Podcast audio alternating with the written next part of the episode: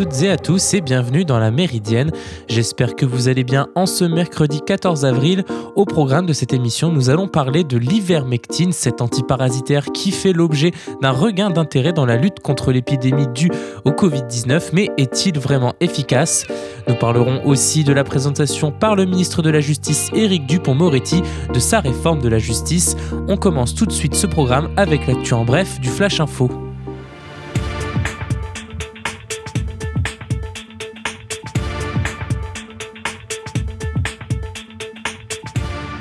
Et on commence au Brésil où le Sénat enquête sur la gestion de la crise sanitaire par Jair Bolsonaro. Le Sénat brésilien a lancé hier une enquête sur la gestion par le président de la crise sanitaire due au coronavirus.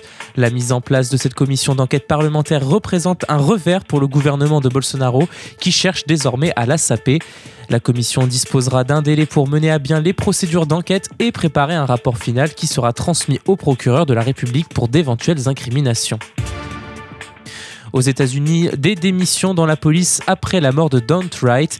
Tim Gannon, le chef de la police de Brooklyn Center dans la banlieue de Minneapolis, et Kimberly Potter, la policière qui a abattu Don Wright, un jeune homme noir de 20 ans, dimanche lors d'un contrôle routier, ont tous les deux présenté leur démission, rapporte le Star Tribune.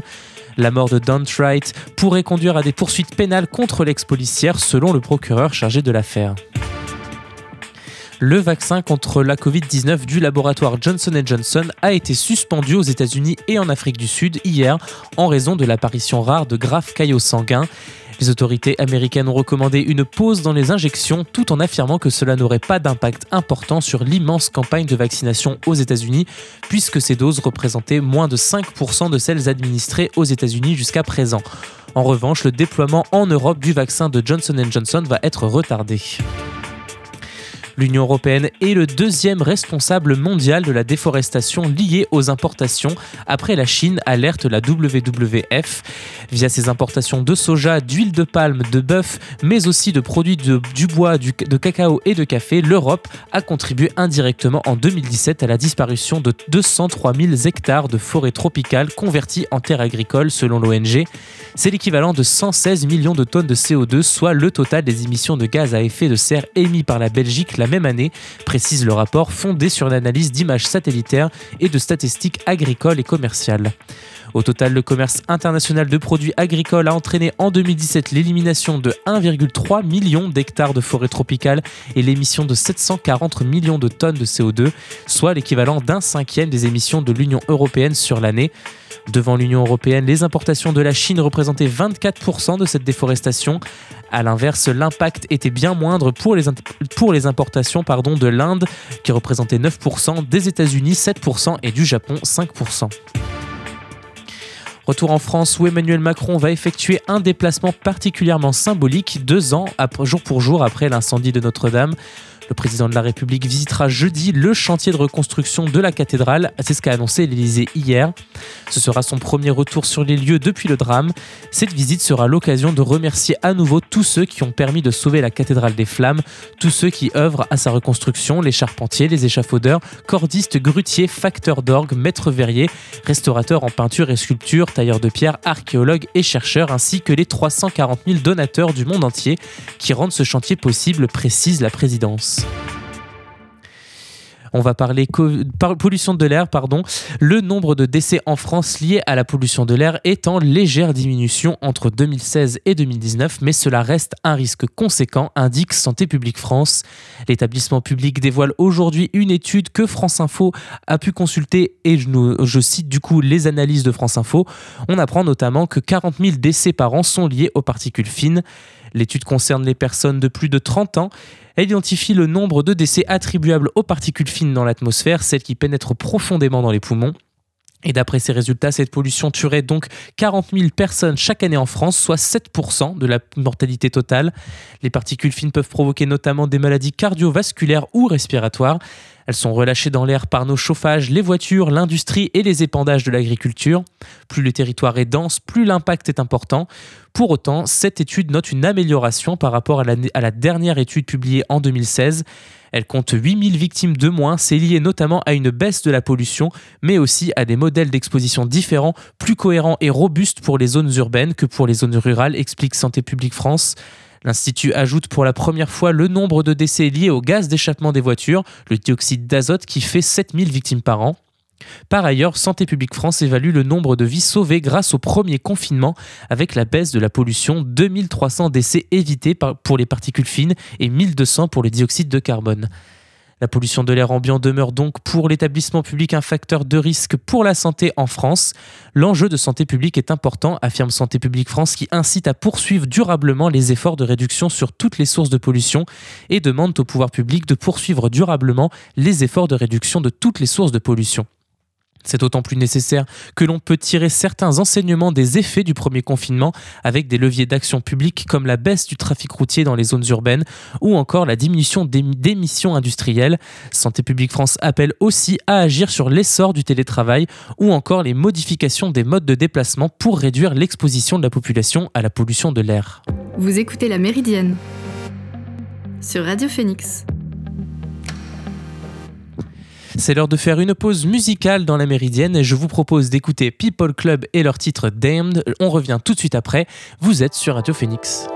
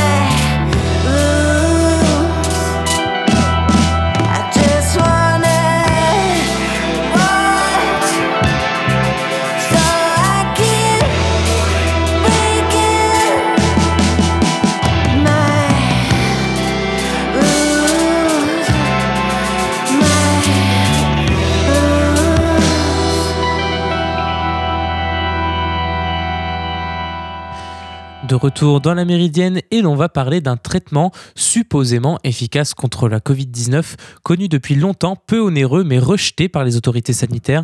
Non, il ne s'agit pas de l'hydroxychloroquine mais de l'ivermectine. Ce médicament antiparasitaire est devenu en quelques mois la nouvelle obsession de ceux qui défendaient autrefois le protocole du professeur Didier Raoult.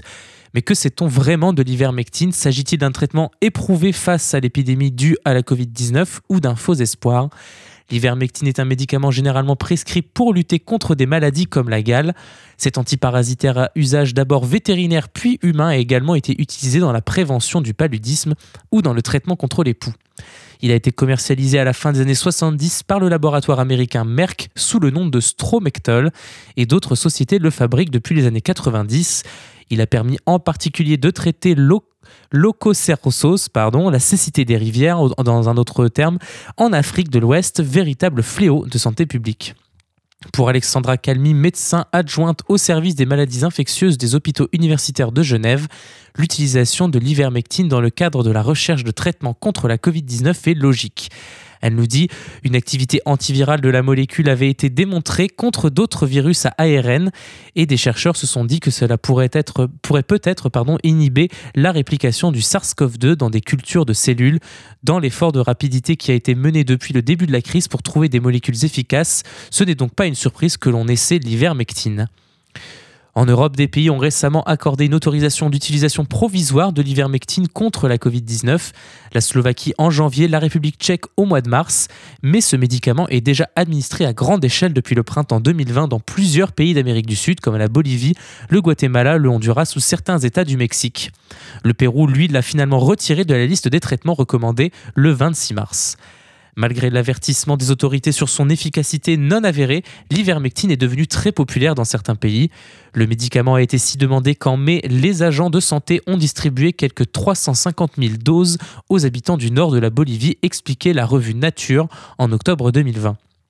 En Inde, l'ivermectine est également prisée. Si le gouvernement ne la recommande pas à l'échelle nationale, certains États indiens l'utilisent tout de même de manière préventive. En Afrique du Sud aussi, le médicament circule largement parmi la population. On retrouve parmi les défenseurs de l'ivermectine des personnalités politiques qui défendaient déjà l'hydroxychloroquine, comme Florian Philippot, François Asselineau ou encore Nicolas Dupont-Aignan.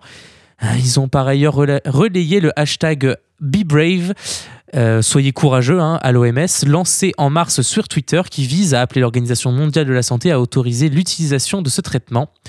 Le site François figure aussi parmi les plus ardents défenseurs du médicament. Mentionné dans près d'une centaine d'articles, des scientifiques et praticiens soutiennent aussi publiquement ce traitement, comme le chirurgien urologue à la retraite Gérard Modrux, très actif sur les blogs de Mediapart et du quotidien du médecin, également auteur pour François. Le microbiologiste japonais Satoshi Omura, récompensé par le prix Nobel 2015 pour avoir co-découvert l'ivermectine, a quant à lui affirmé aux côtés d'autres chercheurs qu'une fois que l'efficacité de l'ivermectine contre la Covid-19 sera confirmée, les bénéfices du médicament pourraient s'avérer comparables aux avantages tirés de la découverte de la pénicilline. Une étude australienne publiée en avril 2020 indique que l'ivermectine est un inhibiteur de virus responsable du Covid-19 in vitro. Selon ses auteurs, le médicament a réduit la charge virale du virus en 48 heures lors du test opéré en culture cellulaire. Une autre étude, cette fois-ci menée en France dans un EHPAD de Seine-et-Marne, a également fait grand bruit. Alors qu'une épidémie de gale avait sévi au printemps 2020, des patients se sont vus administrer de l'ivermectine et il a été constaté, en comparaison avec les autres établissements du département, que les résidents ayant reçu l'antiparasitaire avaient été moins touchés par la Covid-19. Nous avions un taux d'incidence de 1,4% contre 22,6% dans les autres établissements et un taux de mortalité nul contre 4,9% en moyenne dans les maisons de retraite. Détail au Figaro le docteur Charlotte Bernigo, l'une des autrices de l'étude. Le neurobiologiste Jean-Pierre Changeux a publié en novembre 2020 une étude avec l'Institut Pasteur portant sur l'efficacité anti-Covid-19 de l'ivermectine chez le hamster doré.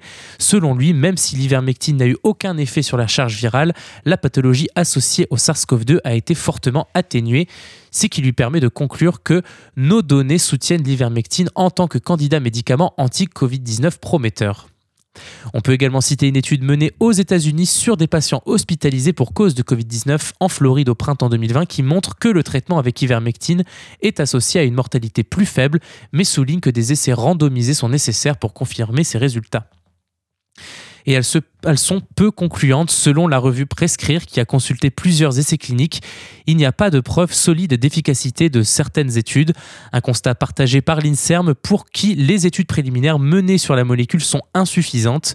La Société française de pharmacologie et de thérapeutique affirme à son tour qu'à l'heure actuelle, aucune donnée ne permet de recommander l'utilisation de l'ivermectine pour prévenir ou traiter une infection au SARS-CoV-2. L'épidémiologiste Dominique Castagliola a également déploré le peu d'essais publiés. Selon elle, la plupart ont des risques de biais majeurs, donc on ne peut rien en conclure. Elle s'appuie sur un essai clinique randomisé publié le 4 mars dans le journal euh, Journal of the American Medical Association et mené sur près de 500 patients en Colombie qui conclut à, une, inefficacité de l'ivermectine. De manière générale, plusieurs problèmes sont relevés. Le premier, les études citées par les défenseurs de l'ivermectine sont pour une grande majorité des préprints, des prépublications qui doivent être soumises à une expertise scientifique. Et le deuxième, les essais cliniques reposent sur une méthodologie peu solide, des échantillons de patients trop faibles, des groupes non comparables, peu d'études randomisées, absence de critères et objectifs et, mesurés, etc., etc. On trouve des études observationnelles avec tous les biais que ces études impliquent, mais aussi plein d'études de petite puissance. Très peu d'études randomisées sont bien faites. Je n'ai pas vu d'études randomisées qui prouvent un effet antiviral chez l'homme, souligne le pharmacologue Mathien Molimar, membre de la SFPT.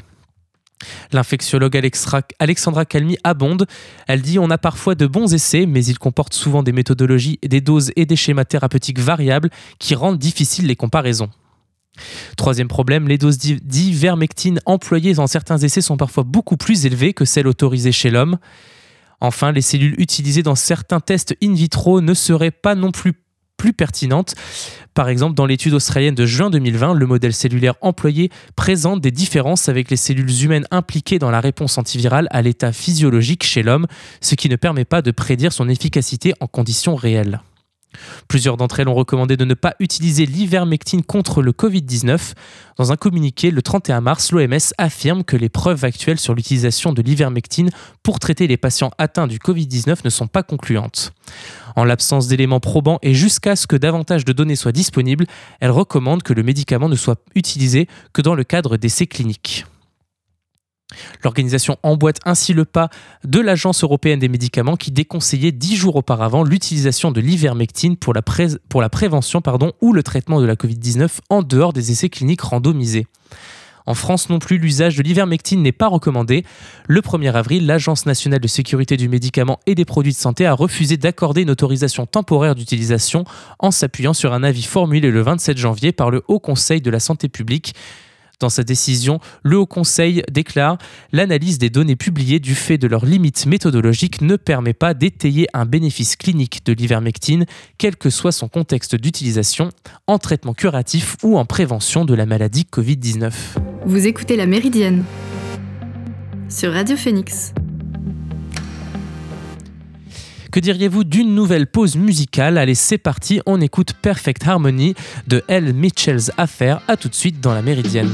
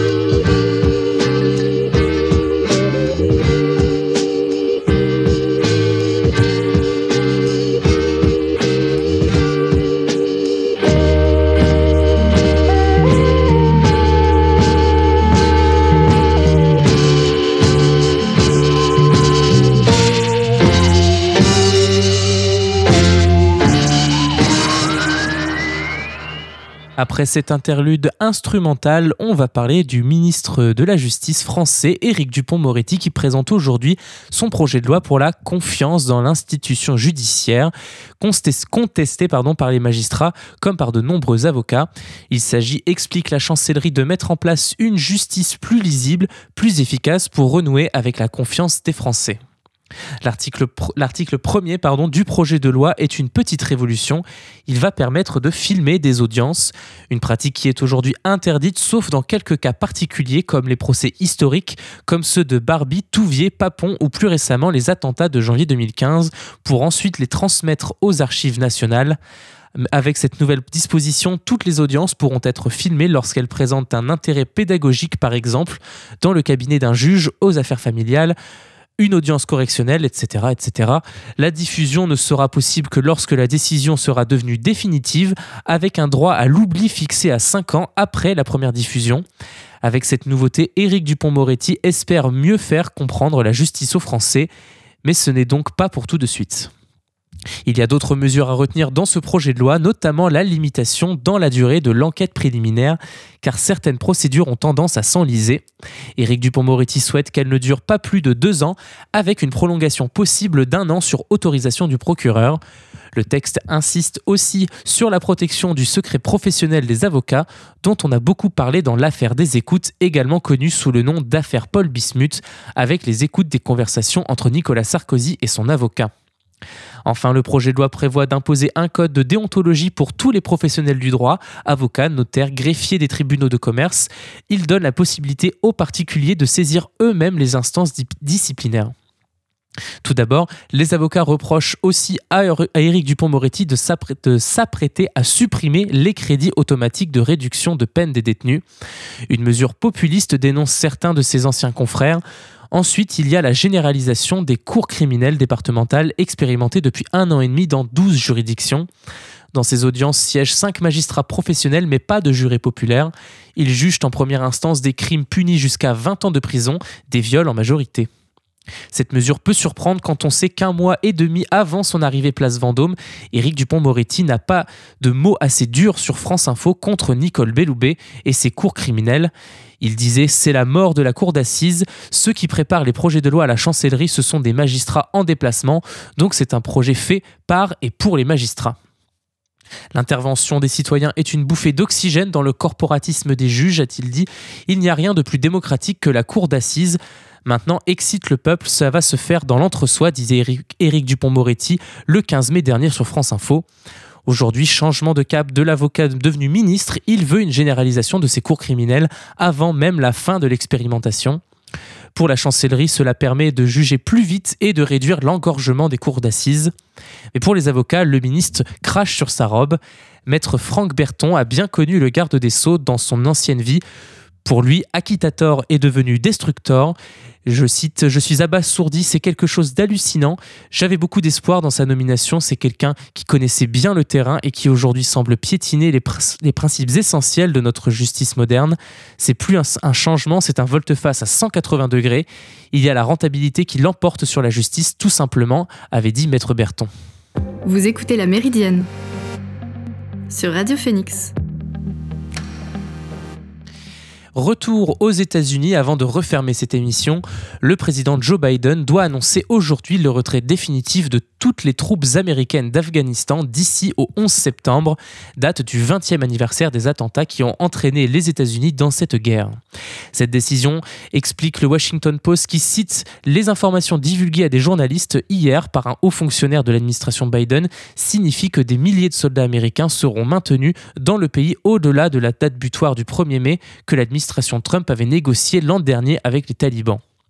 Certes, la plus longue guerre, puis encore, donc encore un peu plus longtemps, reconnaît New York Magazine, mais elle terminera à la mi-septembre. À un certain niveau, cette décision constitue une prolongation de l'implication américaine dans le conflit. Cependant, alors que les négociations entre les talibans et le gouvernement afghan prévues par l'accord conclu l'an dernier n'ont pas porté leurs fruits et alors que les insurgés ont étendu leur contrôle territorial, l'opinion de l'élite militaire et diplomatique américaine s'est une fois de plus retournée contre un retrait opportun. La signification première de cette nouvelle n'est donc pas qu'elle prolongera la guerre, mais plutôt qu'elle y mettra fin dans l'année, cité le New York Times. Les talibans ont promis de reprendre leurs attaques contre le personnel des États-Unis et de l'OTAN si les troupes étrangères ne quittaient pas le pays avant le 1er mai. Nous avons dit aux talibans sans la moindre ambiguïté que nous reprendrons avec force, répondrons avec force à toute attaque contre les soldats américains pendant que nous procédons à un retrait ordonné et sûr, a prévenu le haut responsable américain. Officiellement, explique le Washington Post, 2500 soldats américains sont stationnés en Afghanistan, même si leur nombre fluctue et qu'ils sont actuellement environ 1000 de plus. Par ailleurs, jusqu'à 7000 membres des forces étrangères sont également présents au sein de la coalition sur place, dont la majorité sont des troupes de l'OTAN. D'après le Wall Street Journal, les forces américaines seront redéployées en Asie du Sud et en Asie centrale, ce qui permettra à la Maison-Blanche d'affirmer qu'elle maintient une solide capacité militaire régionale et de collecte de renseignements pour surveiller l'Afghanistan tout en mettant fin au conflit.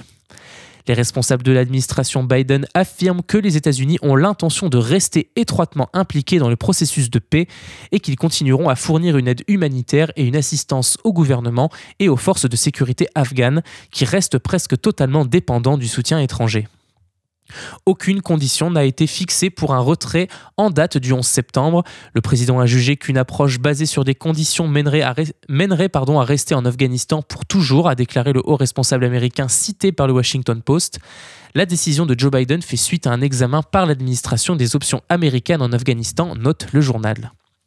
Or, les pourparlers de paix menés par les États-Unis n'ont pas progressé comme prévu et les talibans restent une force puissante malgré deux, décennies d'efforts des États-Unis pour vaincre les insurgés et établir une gouvernance stable et démocratique. Et la guerre a coûté des milliards de dollars et plus de 2000 soldats américains et au moins 100 000 civils afghans ont perdu la vie.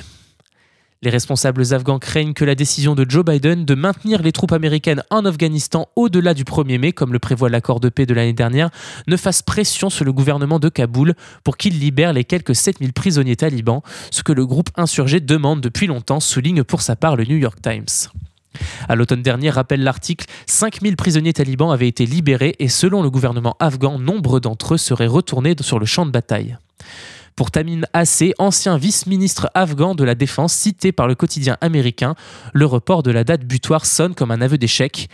Il dit que se retirer d'ici le 11 septembre signifie essentiellement que la politique d'ambiguïté stratégique de l'administration Biden visant à faire pression sur les partis afghanes pour qu'elles parviennent à un règlement politique ne fonctionne pas.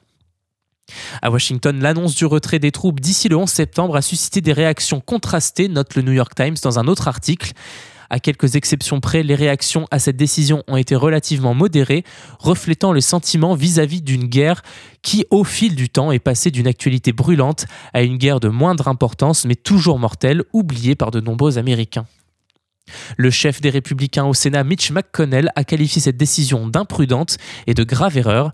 Cela revient à battre en retraite face à un ennemi qui n'a pas été vaincu, et c'est une abdication du leadership américain, a-t-il dénoncé. Vous écoutez La Méridienne sur Radio Phoenix. Et nous arrivons à la fin de cette émission. J'espère qu'elle vous a plu. Merci beaucoup de l'avoir suivi. Je vous donne rendez-vous demain pour un nouveau numéro de la Méridienne, même heure, même fréquence. D'ici là, portez-vous bien et passez une bonne journée sur Radio Phoenix.